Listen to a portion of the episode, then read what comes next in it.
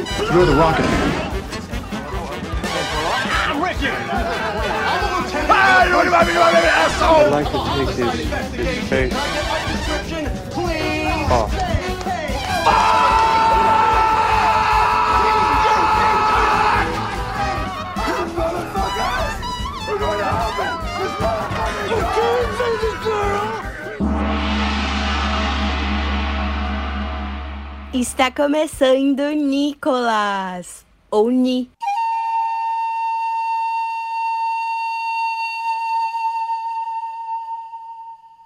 Bem-vindas e bem-vindos ao Nichols, a investigação aleatória e recorrente sobre o caralho, este bosta, esse merda, esse grande, esse caralhudo ator Nicolas Cage. Aqui quem fala com vocês é esse merdinha chamado PJ e não estou sozinho. Aqui está um cara cuja minha admiração é grande pra caralho, um cara que eu admiro bastante, admiro que são uma porra, que é JP Martins. É, Oba! E, e aí, meu querido? Eu não estou muito confortável com a sua introdução. É, então, vá tomar no seu cu.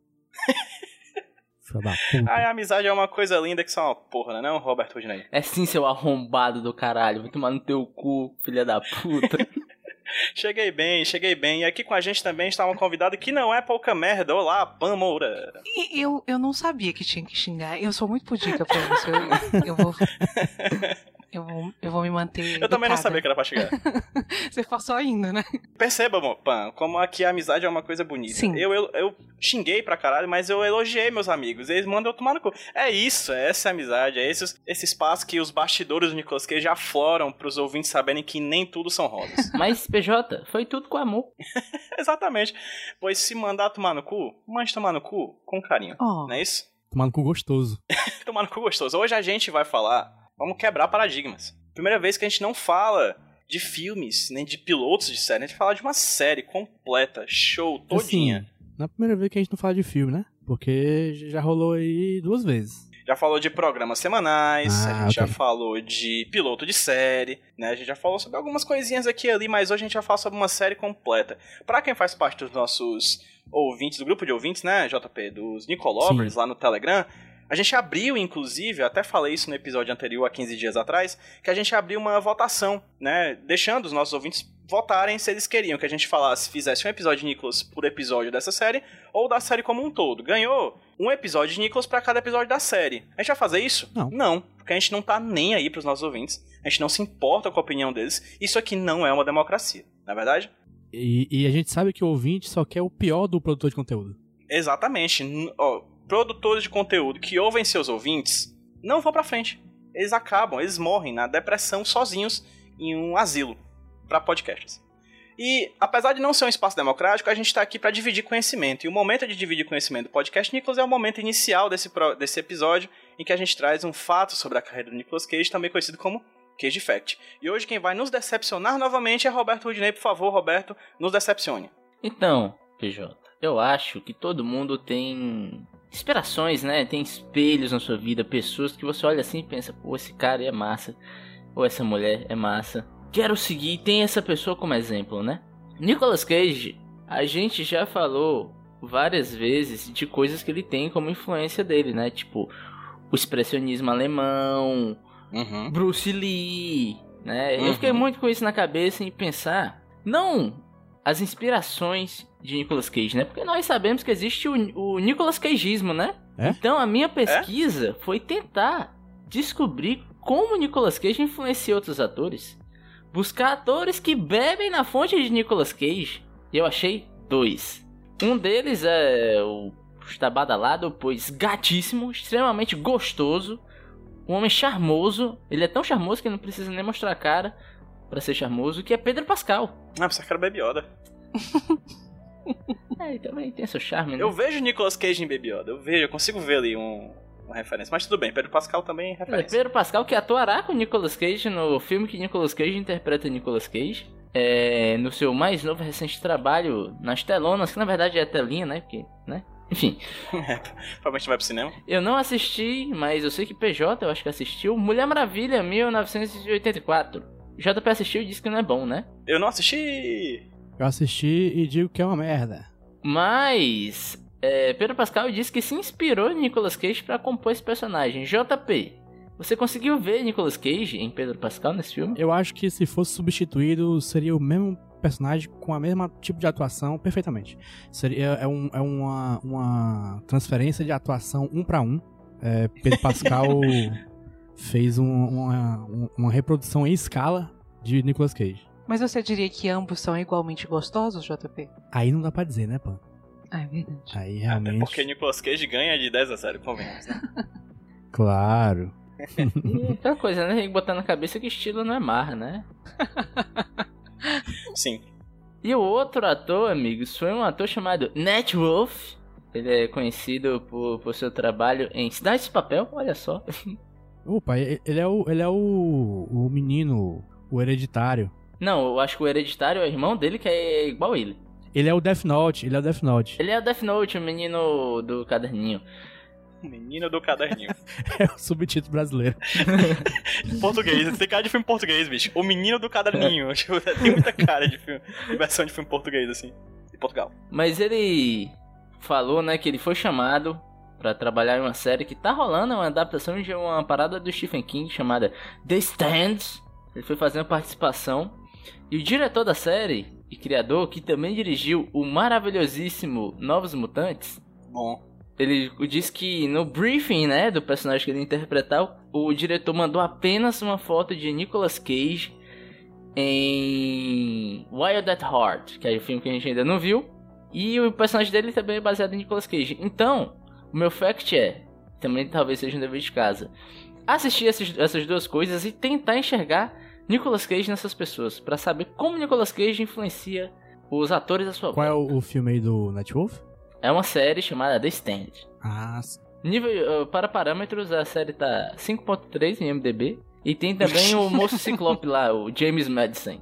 Só bom, hein? Só nota boa, ator bom. Caralho, tem o Whoopi Goldberg. Ah, é a... Mudança- a mudança de hábito. Mudança de hábito. É bom, bom.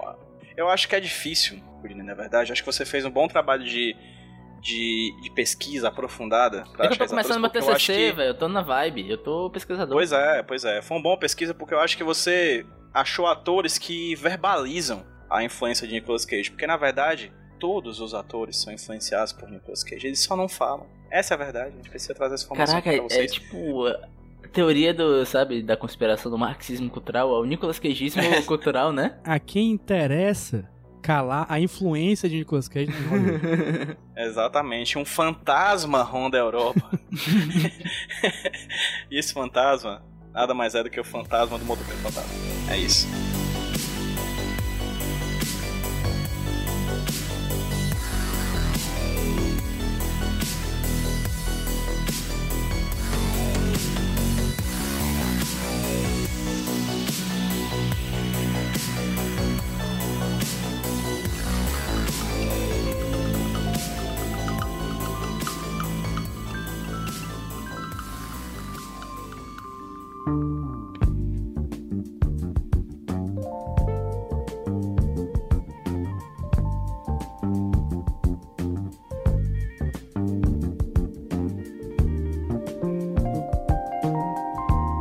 Segundo bloco, segundo bloco, naquele que a gente fala sobre o filme. Não, peraí. Hoje, uma série. A História do Palavrão. Série de 2021 da Netflix que estreou no último dia 5 de janeiro.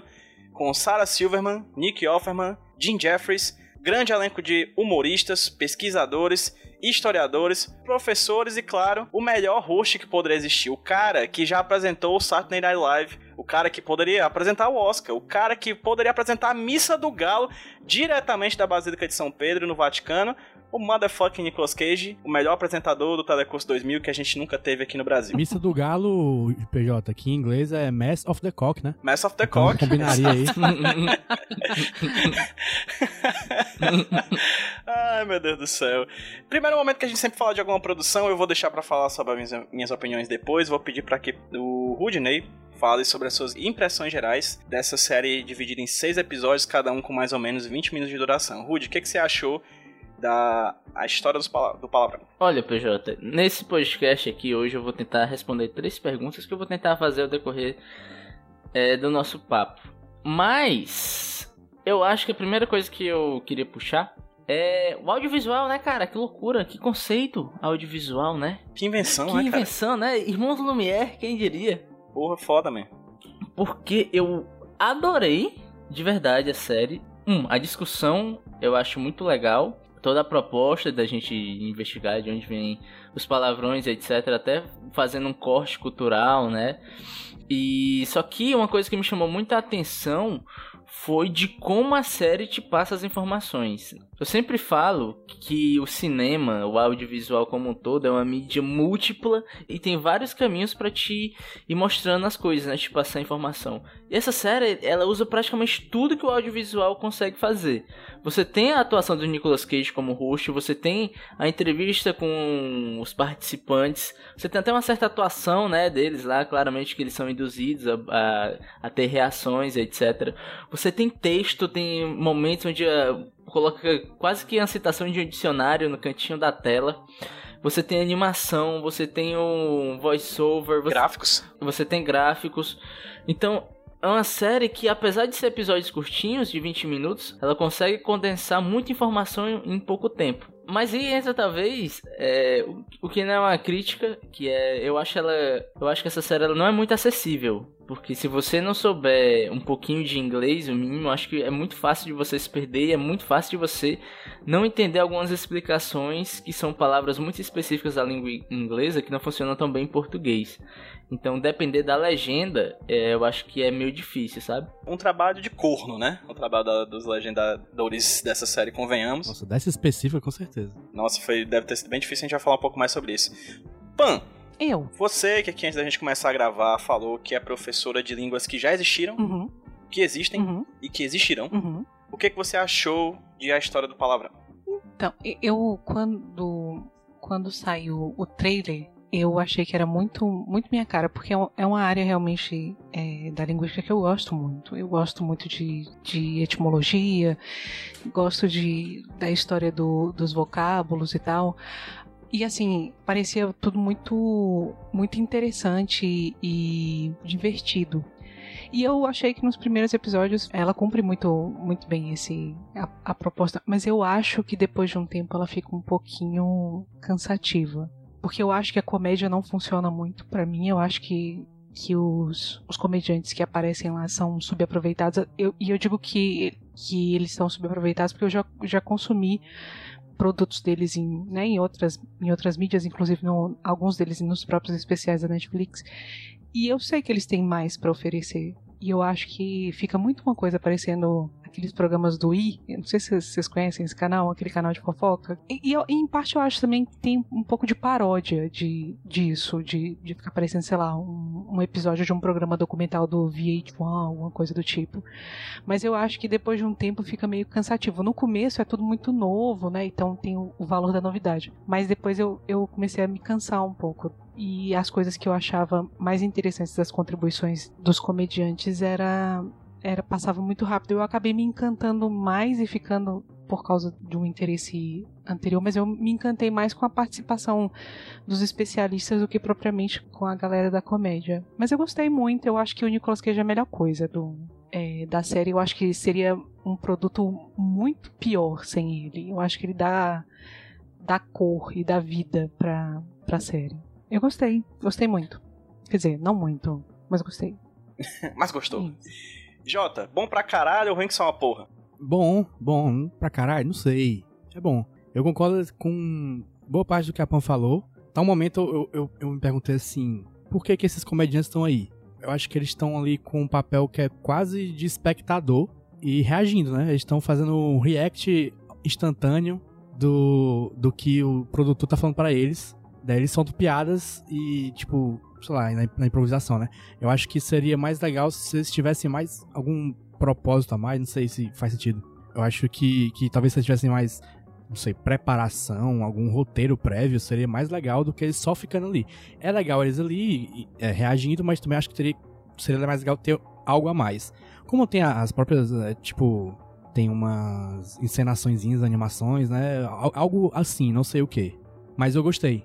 Apesar disso, eu, saí bem positivo dessa série. Achei bem legal. Minha opinião, eu assisti duas vezes a série, né? Uma vez eu assisti simplesmente for sem nenhum caderno por perto, só simplesmente assistindo. E eu ri pra caralho, ri muito. E eu digo sinceramente que, vamos dizer assim, 90 95% das risadas foram Nicolas Cage, assim. É, um exemplo de série documental que eu gosto muito da Netflix, por exemplo, é uma chamada Explicando. É da mesma galera. Na verdade, eu acho que um é da Funny or Die, que é esse que a gente viu, que é um canal conhecido por humor, e acho que o Explicando é da Vox. Mas talvez a mesma produtora audiovisual, não sei, talvez seja, porque parece muitas coisas, inclusive, entre os dois.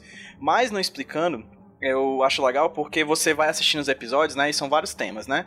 Tem sobre Bitcoin, tem sobre K-pop, tem sobre, sei lá, cricket, né? São vários fenômenos modernos que às vezes a gente nem conhece. E aí a série vai explicando, etc. Você vai ouvindo o narrador ou a narradora e você vai compreendendo que você meio que conhece aquela voz que tá ali. Mas só no final do episódio que você sabe por quem é narrado. Às vezes não tem muito a ver o narrador com o conteúdo, às vezes tem. Tipo, o da maconha, por exemplo, é o Kevin Smith, né? que é, é um ator bastante ativista em relação a isso. Aqui, meu amigo, a série diz que isso aqui é pro Nicolas Cage brilhar. Em nenhum momento a série procura esconder, na verdade evidencia, né? O Nicolas Cage é o carro-chefe da série. Se você ver as imagens de divulgação, ele tá na frente do negócio. Ele é o host, ele fala o tempo inteiro. Eu sou o Nicolas Cage, eu serei seu host hoje à noite.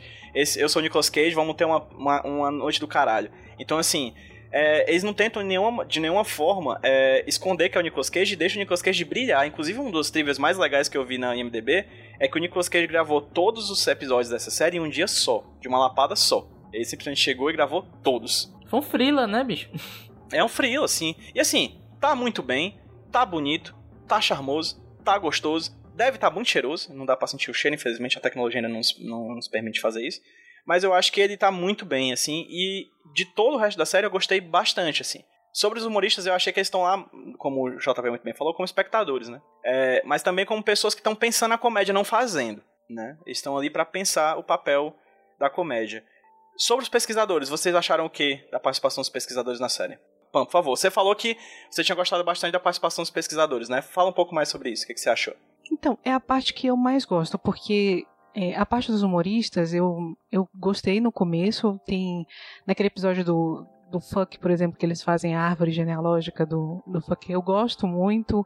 É, muito. Tem um episódio no, no Dick também que eles ficam falando sobre como piadas com Dick, né? Que é um, é, acho que seria o equivalente à nossa, tia, à nossa piada de, de pai ou de tio do pavê aqui no Brasil. Exato é, de como do porquê que elas funcionam, como, como você mesmo falou, né, Pedro, que é eles estão mais pensando a comédia do que propriamente fazendo. Então eu gosto desses insights, mas eu acho que tem alguns episódios em que fica muito é, repetitivo o, essa coisa de tentar fazer um meio, meio que né, exaustivamente cada um deles fazendo a mesma coisa com, com um palavrão. Já os especialistas, eu, eu acho que rola uns momentos de comédia involuntária. Demais. É, e eu, foram as partes que eu mais gostei. E principalmente a galera que depois, é, a, a, princípio, a gente está trabalhando só com os especialistas em léxico e no funcionamento da língua, né, da parte cognitiva. Mas depois entra a galera que também é especialista em em cultura popular e eu acho que é que enriquece muito e eu acho que além de enriquecer coloca é, valor porque você vai pensar porra qual é a importância o valor cultural político social de você soltar uma série sobre a história do dos palavrões em 2021, principalmente depois do ano que a gente teve.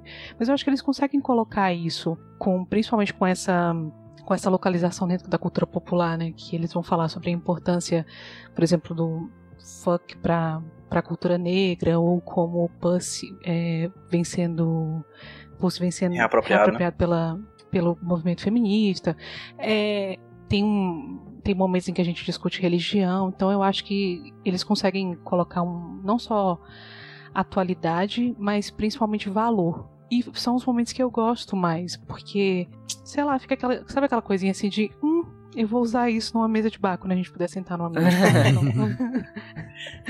Perfeito. É o melhor tipo de conhecimento acadêmico, na minha opinião. Exatamente. É aquele que você pode usar para puxar assunto, não aquele que você faz para ser pedante. Pois é. Aquele que você dá uma, uma batidinha na mesa, naquela mesa da, da Brahma, da escola, e fala, mas menina, sabia que. E aí... Exatamente. Menina, nem te conto. e tem mais. Isso mesmo. E não acaba aí.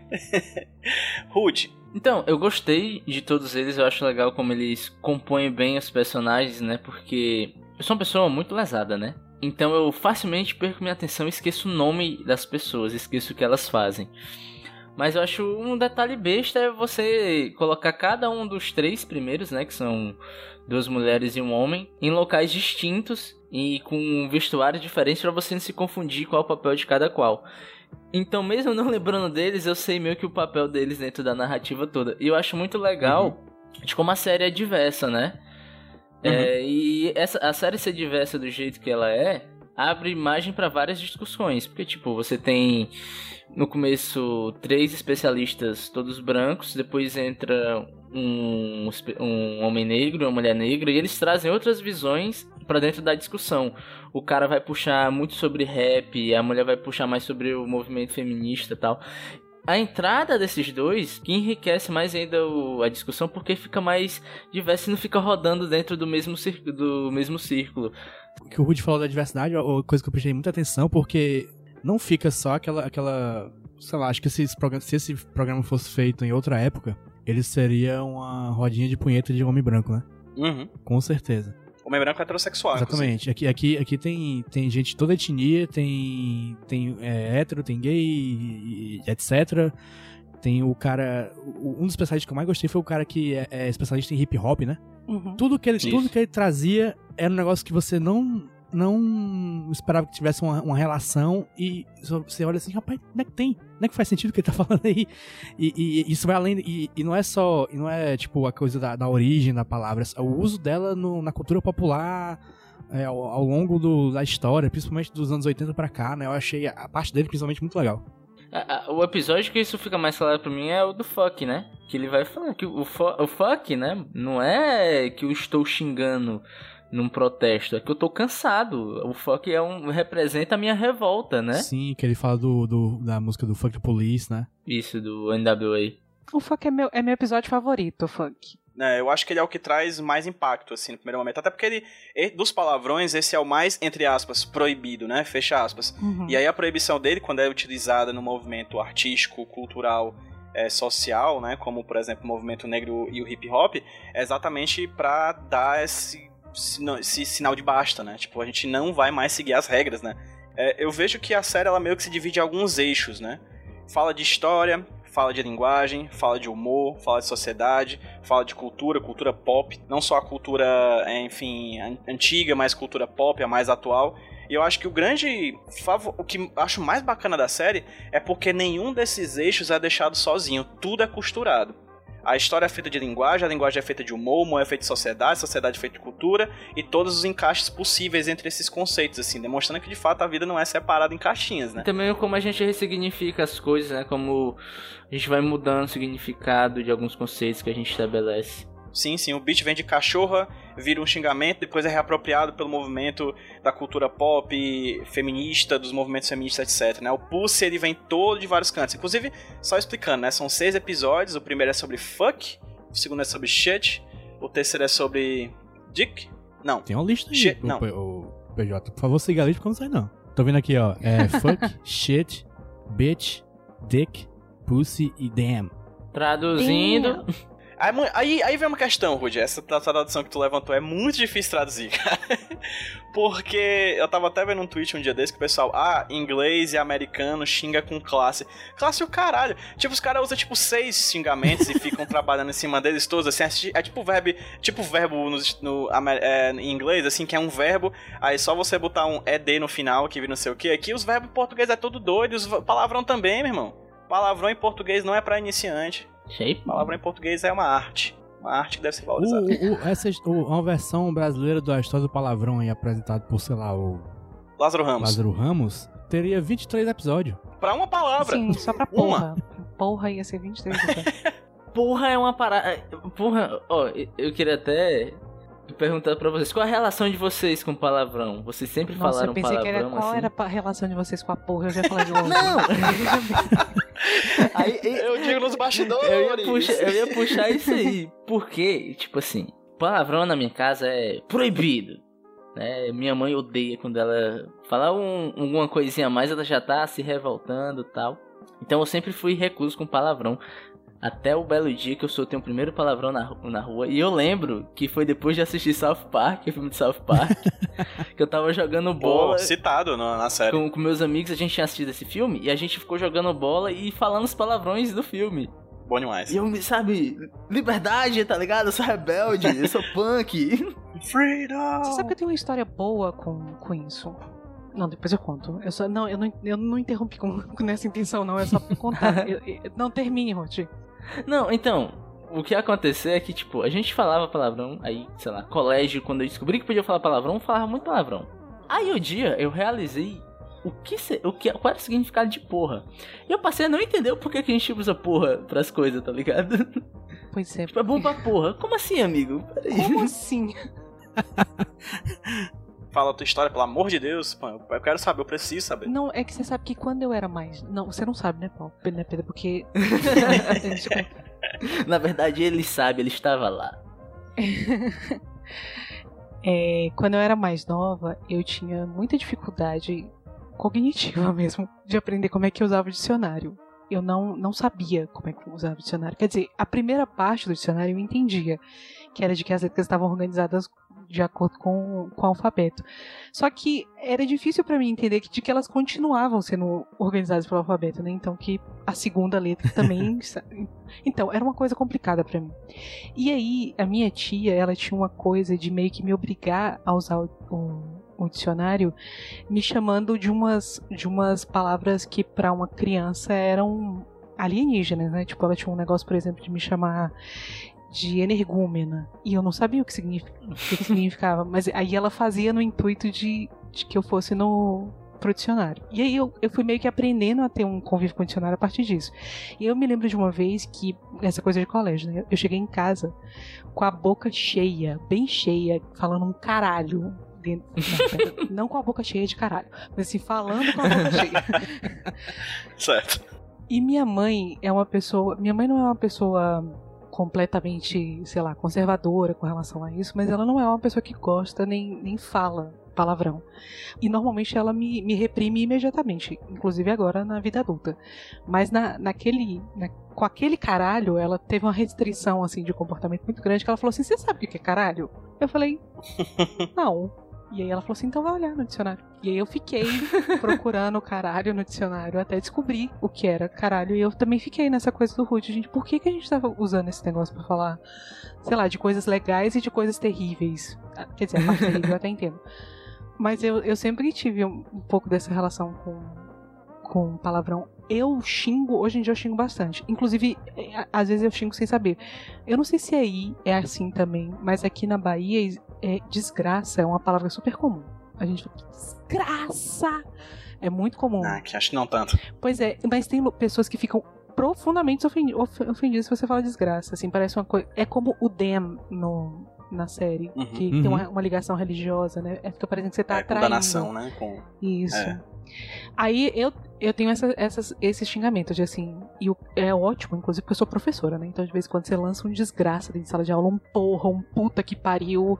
E aí os alunos ficam todos muito chocados, porque o professor não deveria falar esse tipo de coisa, mas, né? Entendi. É, eu, como professor, também acabo saltando uns e outros pra dar umas ênfases, né? Não tem como. Inclusive, na, na discussão que a gente falou aqui da pluralidade né, de palavrões é, em português, eu queria só narrar aqui, falar rapidinho a tradução da árvore genealógica que a, que a Pan trouxe, falou pra gente, que o, o Jeffrey, né, o... Calma, calma, não Jim Jeffries. o Jim Jeffries, né, ele fala várias coisas em torno da palavra fuck, né, e eu queria parabenizar o trabalho da pessoa que traduziu, cara, porque ele traduziu da seguinte maneira...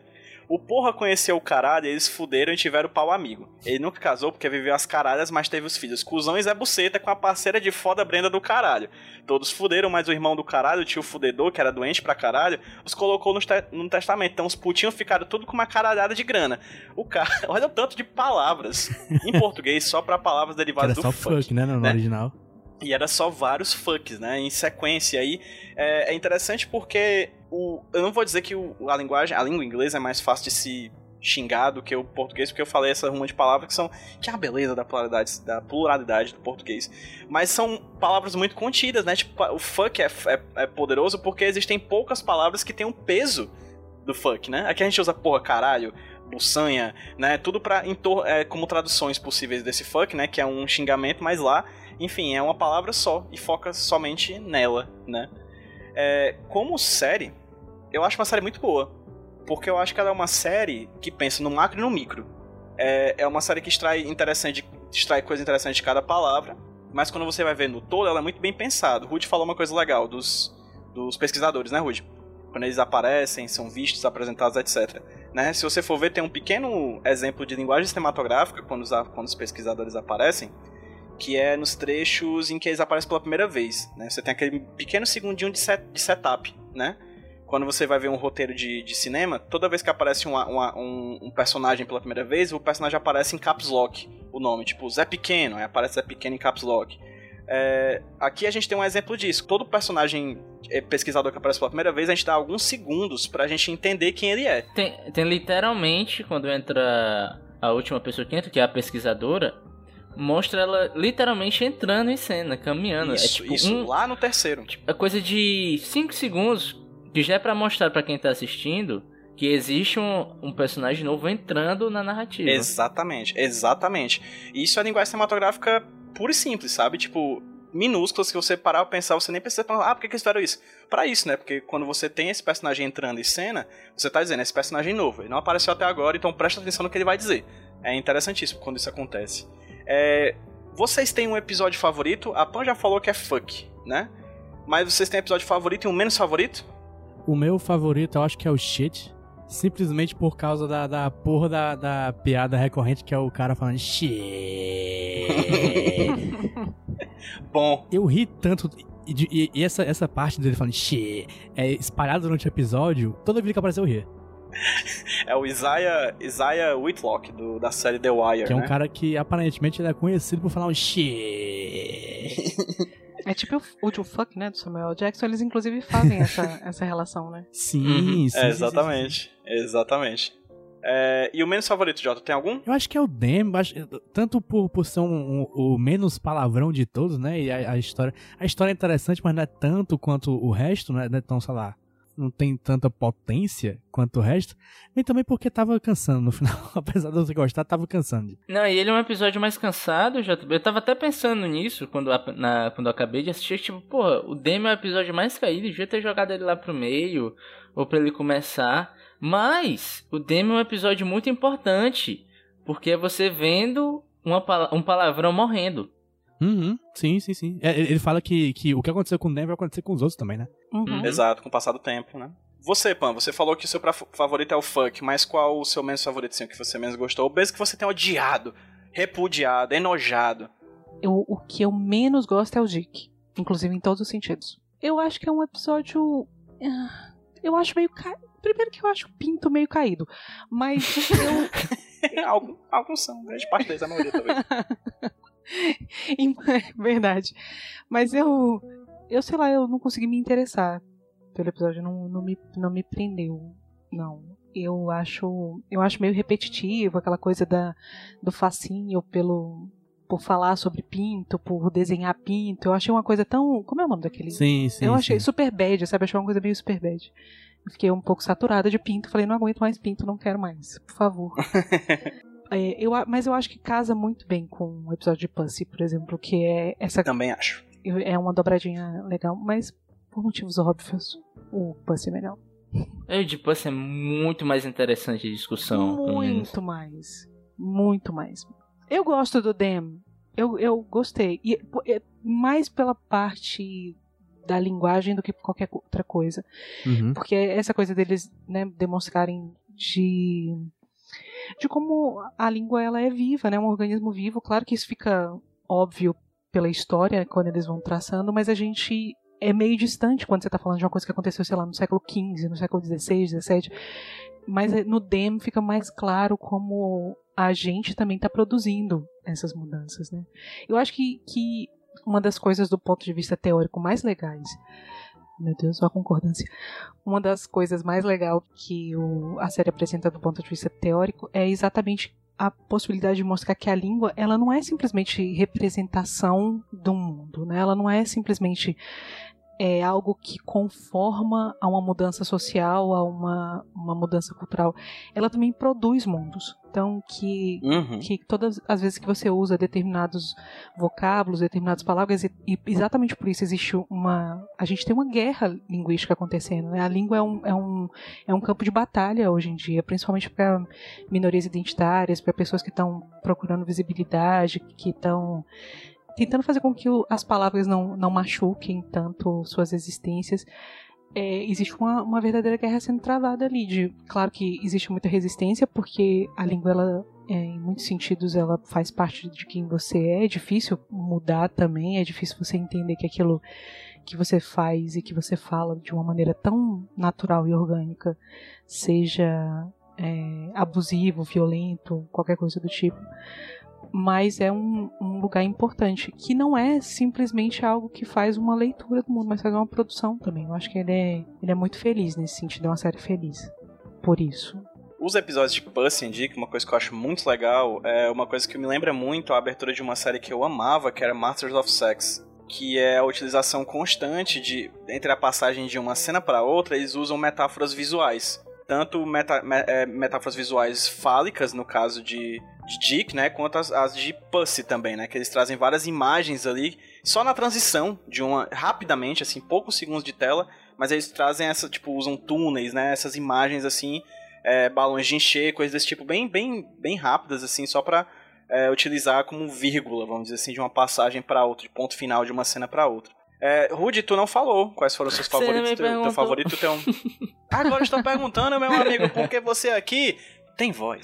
An- Antes de falar o meu episódio preferido, eu queria trazer minha segunda pergunta, que eu já perdi até a conta, que é assim, puxando pro português, qual vocês acham que é o palavrão nosso que vai morrer e virar uma palavra comum? Porra.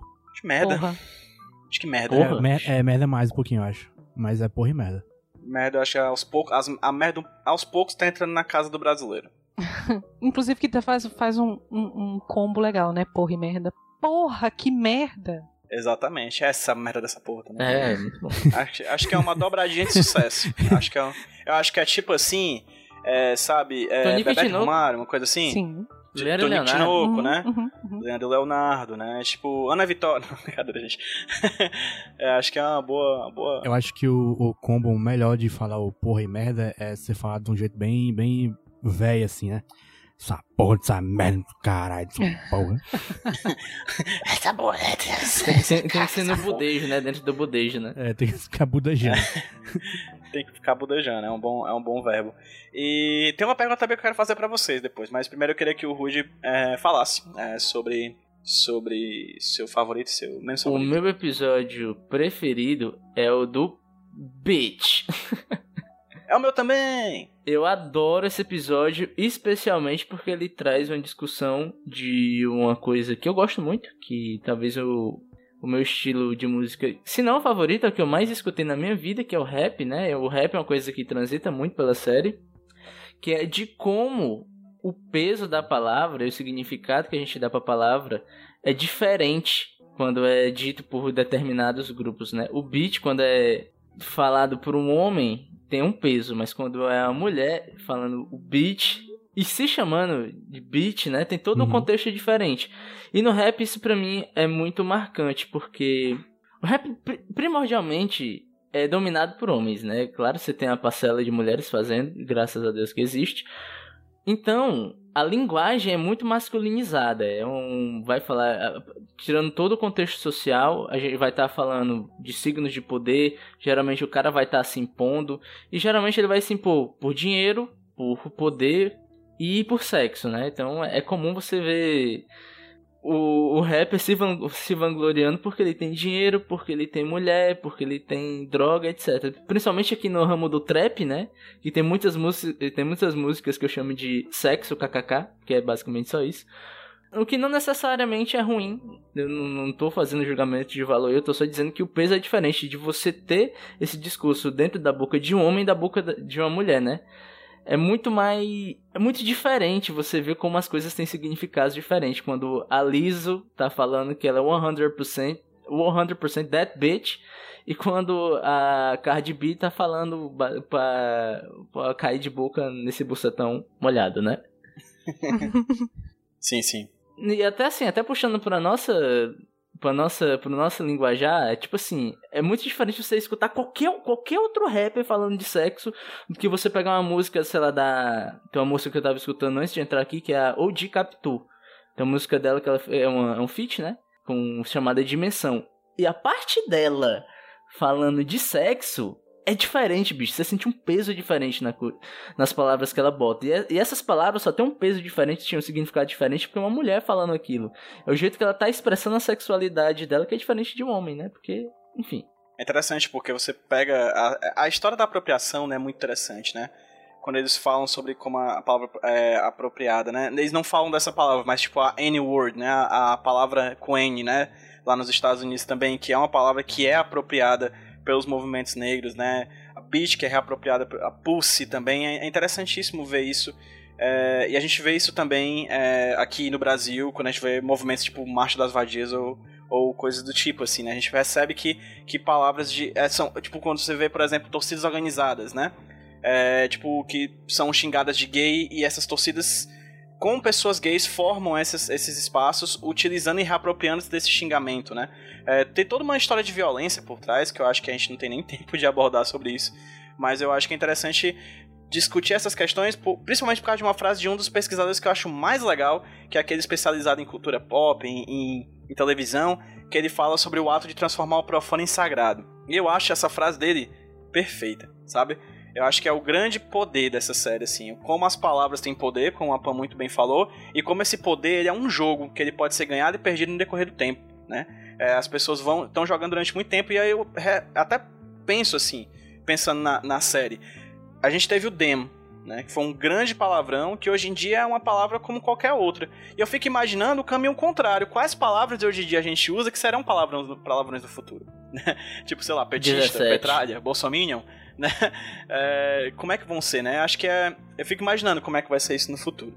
Vocês têm algo. A minha, meu episódio favorito foi o do Beach. O meu menos favorito é Demo, eu acho. Mas, é, mas eu entendo a existência dele, porque, como o Rude falou, a série vai perdendo fôlego junto com os palavrões que ela vai trazendo. É, tem uma pergunta que eu queria fazer antes da gente chegar. Vai ser a, a, a ponte pra gente falar os Cage Moments. Na parte do Dick, tem um, person um ator lá, um, um, um comediante, que fala três nomes de pinto. Os três nomes são Snake Eye, National Treasure e Peg Sue, que são três filmes do Nicolas Cage. Sim. Do nada. E aí eu queria perguntar para meus convidados quais outro, qual filme do Nicolas Cage seria um bom nome de pinto. qual outro nome? a outra face. É... é... Bicho, a rocha, velho.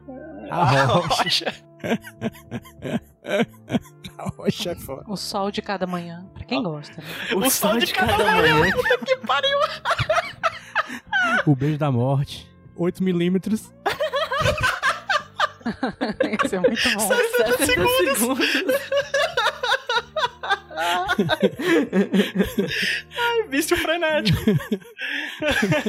Ai, gente, muito bom. Adeus, inocência. Last of Times.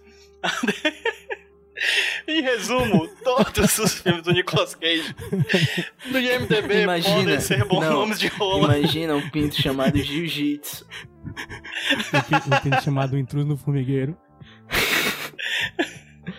Ai, é, meu Deus bom. do céu, gente. Agora, agora, agora, agora imagina só as duas gêmeas. Ai, meu Deus, que horror.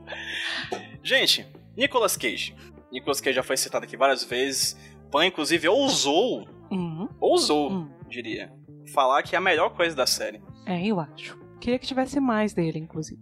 Fala um pouco mais, Pan. É, quais momentos de Nicolas Cage que mais te fizeram rir? Se possível, assim, pontuais. Assim, esse momento que o Nicolas Cage faz isso, que são os Cage Moments, a gente acabou de chegar nesse momento do, do bloco.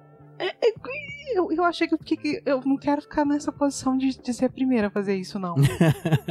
tudo bem, tudo bem, JP, por favor. Cara, é difícil, né? Porque a gente vem aí de uma, de uma sequência de filmes alguns filmes aí que a gente viu, que não tem cage moments, né? Que tem Exato. pouquíssimos, então que os momentos mais malucos e, e, ou engraçados não são do Nicolas Cage, mas aqui é tudo dele e é direto, todo episódio tem um monte, porque assim, é. a gente não explicou muito bem como é o papel do Nicolas Cage nessa série, né? O Nicolas Cage, ele é um apresentador que ele tá numa sala específica, diferente, que e tem todo um cenário, né, com o qual ele interage às vezes, e ele, ele usa o, a, a, as coisas da, da, do cenário, né? Tem aquela, Isso. aquela, aquela parte do shit, né? Que ele fala de sugar, honey e iced tea. That's good shit. que ele pega o açúcar e taca no mel, assim. é- Aquele movimento todo é muito engraçado pra mim. É, e tem vários, vários pedaços engraçados. Tem uma parte que ele grita Twisted Sister. Aí ele fala, Dee Snyder, vocalista da banda Twisted Sister. tipo, do nada, cara. Quando ele vai falar do beat, a primeira vez que ele, ele fala, ele tá envergonhado. Ele fala, bitch. Deixa meio com medo. Tem um que eu acho muito bom, Jota, que é sobre Dick, né? Uhum. Que vem de Richard, Uhum. né? E ele fala, ninguém ba... Aí eu ponto pro, pro tradutor. Ninguém batiza seu filho de Merdilson ou de Fod Slime.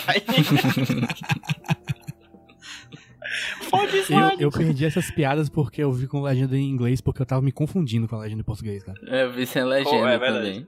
O meu preferido, cara, é o 1 minuto e 30 segundos do primeiro episódio. É, perfeito. É perfeito, cara. Aquilo é perfeição. perfeito, perfeito. que É, é massa porque você vê ele falando frases de outro filme, né? Nicolas Cage recitando Samuel L. Jackson. Nicolas Cage falando. A Pud. fo- A Pud. Nicolas Cage falando fuck baixinho, depois gritando. É isso que eu quero, cara. É, é tudo na minha vida. É isso que o povo quer. O Brasil, o Brasil precisa disso. Tem um momento que ele faz a análise do, do próprio perfil, não é? Que ele vai ver quanta. Sim. Qual... Muito bom, desse ator completamente aleatório. Isso. Eu gosto muito da parte que ele tá falando com. É com o contador dele também, né? Que ele tá falando no Ah, iPad. sim!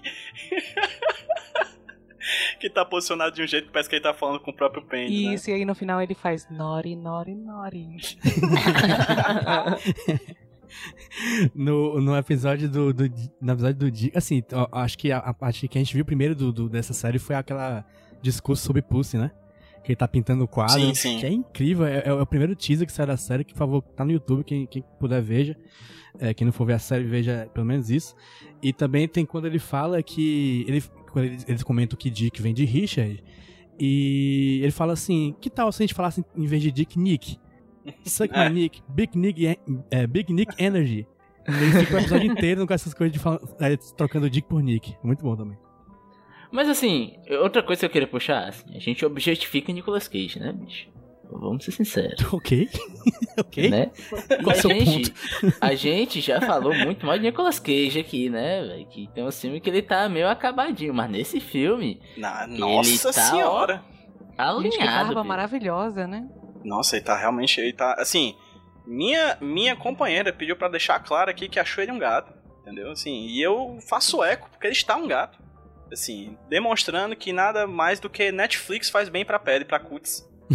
Eu, eu, eu diria que talvez o que? Top. Top. to- certamente top 10 obras audiovisuais. Cage bonito? Acho que sim. Tô contigo. Olha, e assim, principalmente que é uma volta por cima aí de certas, certas atuações que ele faz. Atuações não, certas aparências que a gente tava antes aí. É, é, realmente dá dá um impacto maior do que só ver um filme antigo com ele bonito, né? Eu acho que inclusive ele deveria adotar essa barba assim de uma maneira mais mais constante, porque eu acho que a bochecha de Nicolas Cage está acabada. A bochecha tá Uhum. acabada? Eu sinto, eu sinto uma flacidez, uma coisa assim que está puxando um pouco o visual dele para baixo. É, eu acho que tem um, um papo ali também, né? Uma coisa assim, que a barba tá, tá, tá escondendo A idade, idade. Eu acho, eu acho que sim. Ele não faz muito filme barbudo, né? Ele normalmente tá de cara limpa, né? Geralmente quando é Nico, Nicolas Cage velho, ele tá sem barba. Mas quando querem deixar ele mais gato, bota uma barbinha. Eles gostam muito de colocar um, um bigode nele, né? Uma coisa assim. Homem texano, republicano, respeitável, uma coisa assim. Às vezes rola. Republicano respeitável foi meio aí, meio contraditório. É, Sim, eles tentam, né? É. Mas assim, eu tô- pelo menos eu tô lembrando assim de, de cabeça, eu não me lembro muito dele barbado. O, o que tem rolado muito é, é cavanhaque. Que não é legal. Cavanhaque. Cavanhaque é legal. um adereço complicado. É. É complicado. Dá uma coisa meio canastrão, né? Sim. Eu acho que tem um tipo específico de barba que é esse que ele tá usando. a barba fechada e não muda. Fica com essa até a próxima Eu produção. queria destacar também que aparentemente ele botou um, um implantezinho no cabelo ali que ficou legal. Ficou, ficou bom, não, não é tão perceptível. É, eu queria dizer que eu queria, quando eu comecei a, a reassistir e a anotar as coisas do, da série, eu queria fazer um top 3 de citações do Nicolas Cage. Aí eu botei aqui, top 3 aqui, aí dois pontos. Aí tem 14. e, e 14 fazendo vista grossa. Tipo, eu acho que a minha frase favorita é Shit é o grande equalizador. Não importa sua raça, sexo ou religião, rei ou camponês, todo mundo caga. Eu acho que essa é a minha frase favorita de toda a série. E, e é isso.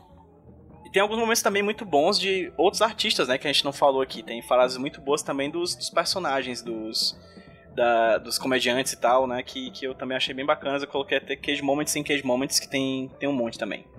Momento da nota. A gente vai dar uma nota pra série, pra produção audiovisual que a gente tá vendo aqui. E também pro, pra série como espaço pro Nicolas Cage brilhar. E eu vou começar com meu amigo Roberto Rudinei. Roberto Rudinei, quais as notas da série e do Nicolas Cage? Cara, vamos lá, pra série eu vou dar um 8,5. É, tem um ar meio canastrão, que a gente falou pouco, de, em tudo, tudo tem um ar meio brega, né? Mas eu gosto pra caramba, porque a primeira cena é o Nicolas Cage naquele ambiente mega espalhafatoso e tal, então ali já dá o tom da série e eu comprei essa ideia imagética. Eu gosto muito da discussão, gosto muito mesmo. Eu acho que é uma série muito rica e é impressionante o quanto de informação eles colocam em 20 minutos. Mas eu concordo, principalmente com a Pan, que o finalzinho ali ela dá uma caidinha no ritmo, fica um pouco mais cansativo. Mas os três primeiros ou quatro primeiros episódios, para mim, são irretocáveis de verdade. Então, para mim é isso. Pro Nicolas Cage, não tem muito o que comentar. É 10. É perfeição. É pessoas sabendo utilizar Nicolas Cage enquanto arma narrativa. Nicolas Cage em seu estado natural. Bateu, bateu, pode comemorar. JP. JP, é... pra série eu também dou outro e-mail. Eu vi algumas críticas é, dizendo que essa é uma série muito YouTube. Essa era a minha, essa era a minha outra pergunta. Ah, Mas enfim, desculpa, JP.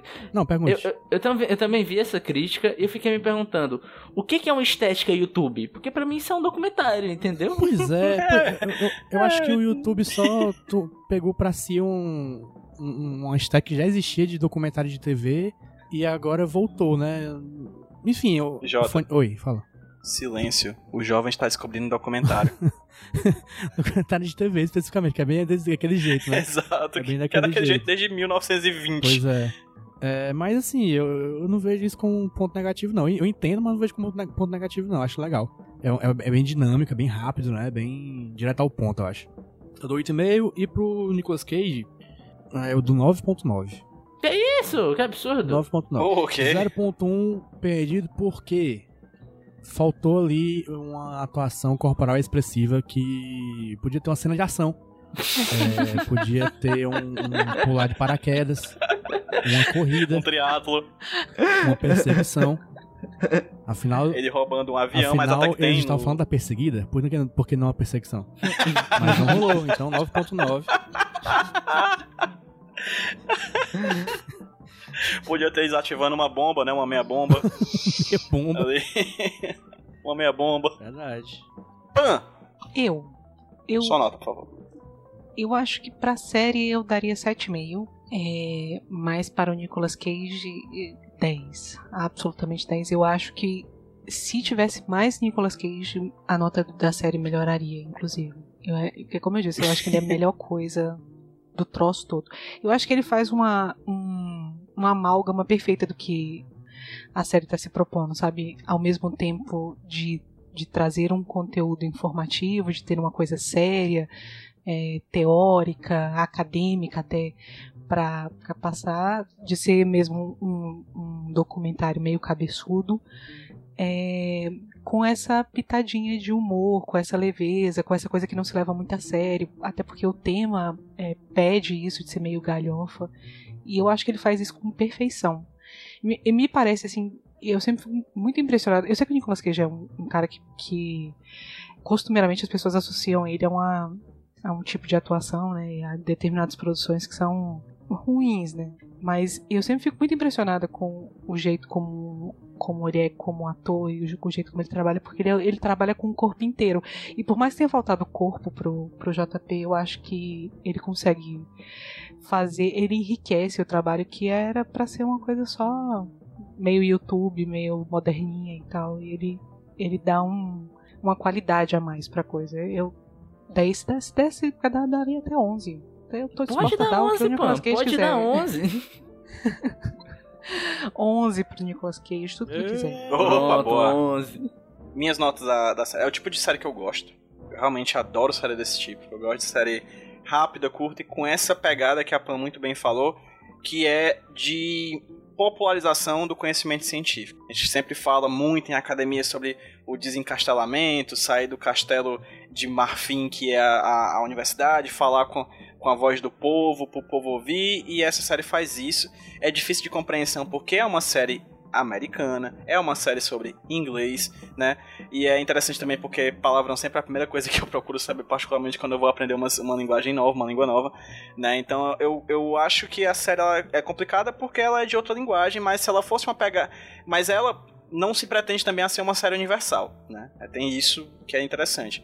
Mas eu acho que é uma série muito boa pra quem quer estudar sobre linguagem. Eu acho que é um ponto de partida interessante pra quem quer estudar sobre linguagem. Até você vai dali pra outras séries, ou outras pesquisas, outros estudos. Eu acho que é interessantíssimo.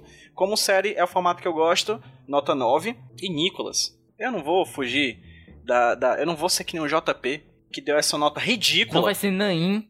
baixíssima pra Nicolas Cage. E vou dar um 10. Porque 10 é redondo, que nem o. Enfim, é, é isso. que nem o cu de quem tá lendo. Então vamos lá. não, não, como é, diria J- que nem a Brown Store. Estrela marrom. Ai, meu Deus. que horror. É, eu supla o nosso Nicolas Cage. É, JP Martins, sabemos nota? Sabemos. É, nota pra série ficou 8.3. Bom. ok, boa, boa, Boa boa nota. nota. E nota pro Nicolas Cage 10.2. Excelente Essa- ainda bem que a Pan tá aqui pra corrigir erros de, participan de participantes. É verdade. Começamos, começamos muito bem o ano. Eu sou fã da Pan desde Dragon Ball GT, cara. Desculpa aí, gente. Desculpa. Não, Perdão. eu gostei. Gostou? Gostei. Ah. Eu vou um tiro no escuro.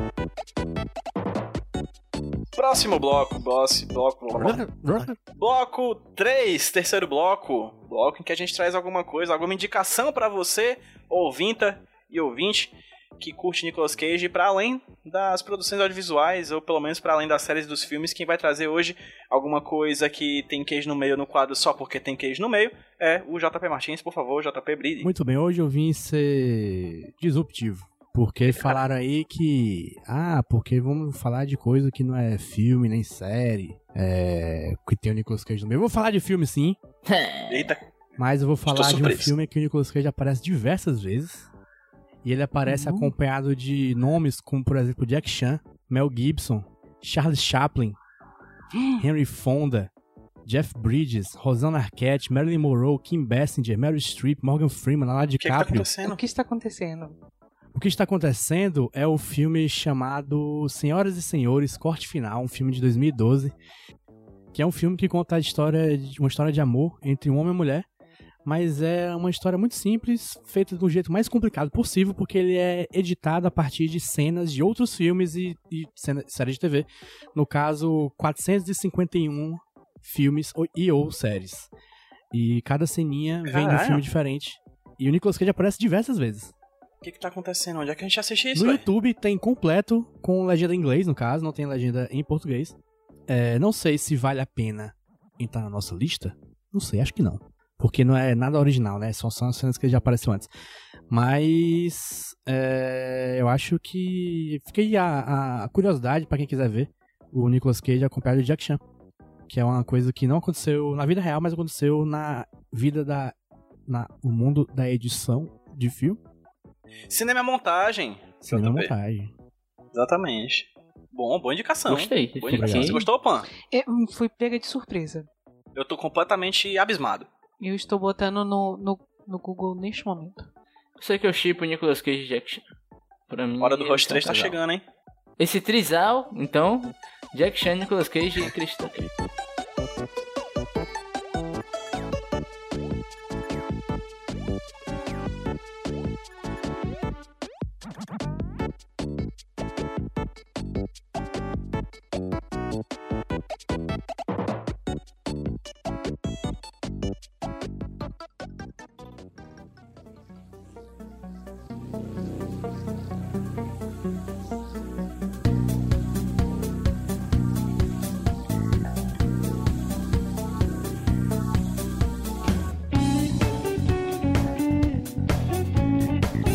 Tchau? Vamos, vamos pro último bloquinho? O último bloquinho é aquele que a gente faz o nosso famoso jabá. Vamos. Então, co- antes de qualquer coisa, vai lá, ó.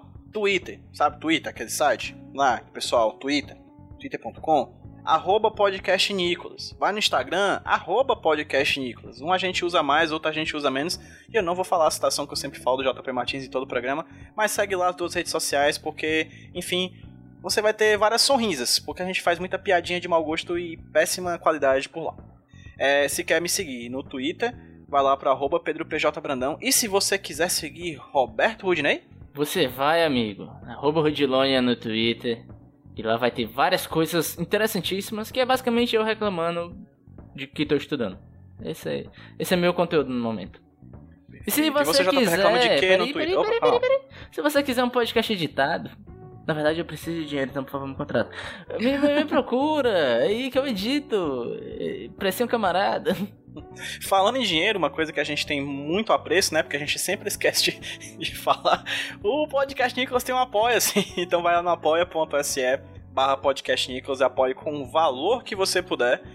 Do real, pode. Cinco, pode. Dez, pode. Um bilhão. Você é Elon Musk que tá ouvindo a gente, me manda dinheiros. Pode mandar aí um bilhão. Que a gente faz até propaganda da Tesla aqui. Elon, Mentira, forte não. abraço, strong É. hug- hugs. Strong Hugs. Hug Hugs. Jeff, Bezos. que horror, pelo amor de Deus. JP Martins, você reclama da vida no Twitter onde? Não reclamo em lugar nenhum, meu amigo. Minha vida é perfeita. Tu não reclama, Minha vida é JP? perfeita é, para a internet. Pra mim, no caso, eu, eu só reclamo sozinho para os amigos próximos. Mas meu Twitter é Jumbo Paulo e meu Instagram também, onde tem lá uns desenhos. E é isso aí. Pan, por favor, você agora me diga a sua arroba no Twitter, ou no Instagram, ou em qualquer rede social que você queira. Fale dos seus projetos e, por favor, me dê aí rapidamente, em poucas palavras, a linha editorial de cada uma das redes sociais. Por favor. Ah, en- então, eu, eu vou passar as redes sociais, mas eu preciso. eu preciso informar de antemão é que eu tive um surto psicótico e apaguei tudo. Não tem nada em lugar nenhum. Mas eu vou voltar. Provavelmente a pessoa que fez mais sete de todos nós. Essa é a energia que nós queremos todo ter para 2021. É, eu apaguei tudo, porque eu tive, tive essa crise de nervos aí, mas eu volto. A, a vontade é voltar em algum momento. Pan incorporou CPM 22 e falou: chegou a hora de recomeçar. Acreditar que pode. Não, deixa eu falar. Mas, mas qual é o qual é o níquel, pan? Você não falou.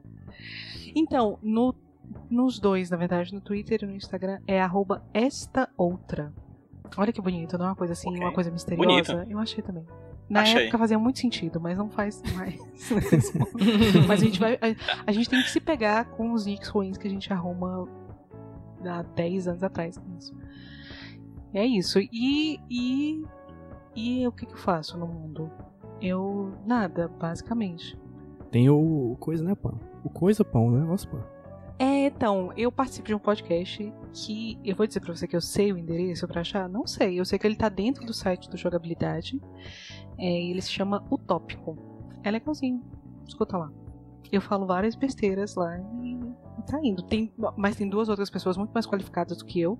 Então vocês escutam por causa dessas pessoas. O Utópico funciona como um podcast. São, são três pessoas, eu, Henrique e Clarice. Cada, em cada episódio, um de nós indica uma mídia, uma coisa que não pode ser. A única regra é que não pode ser uma coisa atual, uma coisa que as pessoas já estejam discutindo.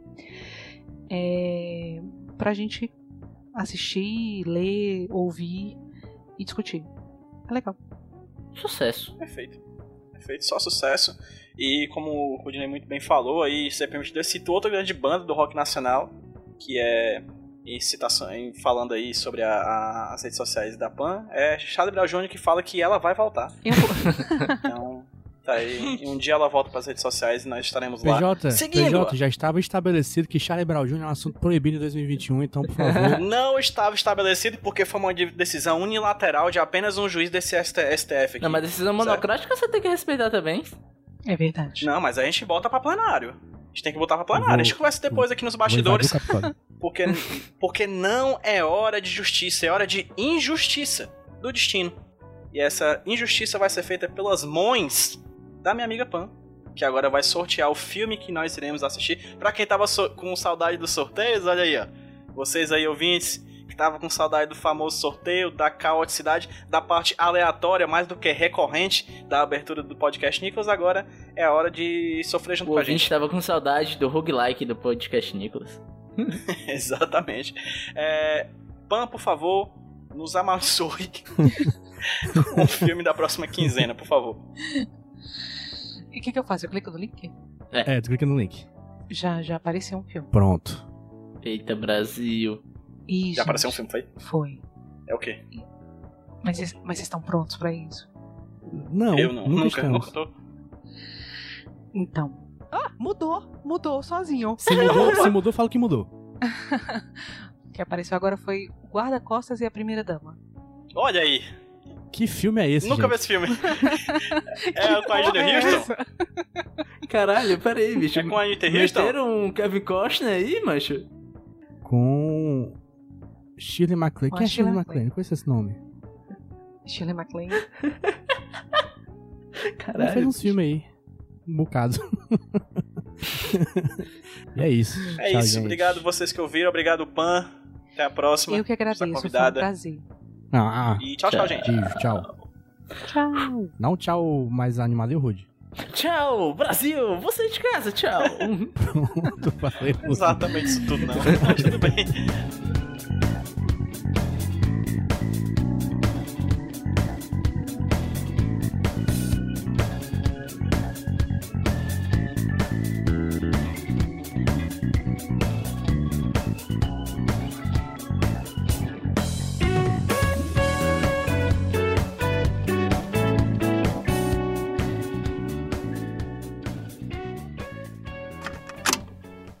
Eu sou o Rudinei e eu editei esse podcast. Eu sou o JP e eu sonorizei ele. Você pode ajudar o Nicolas compartilhando com seus amigos. E dando 5 estrelinhas no iTunes. Ajuda a gente, por favor. Deixe o seu recado depois do bip. Tchau!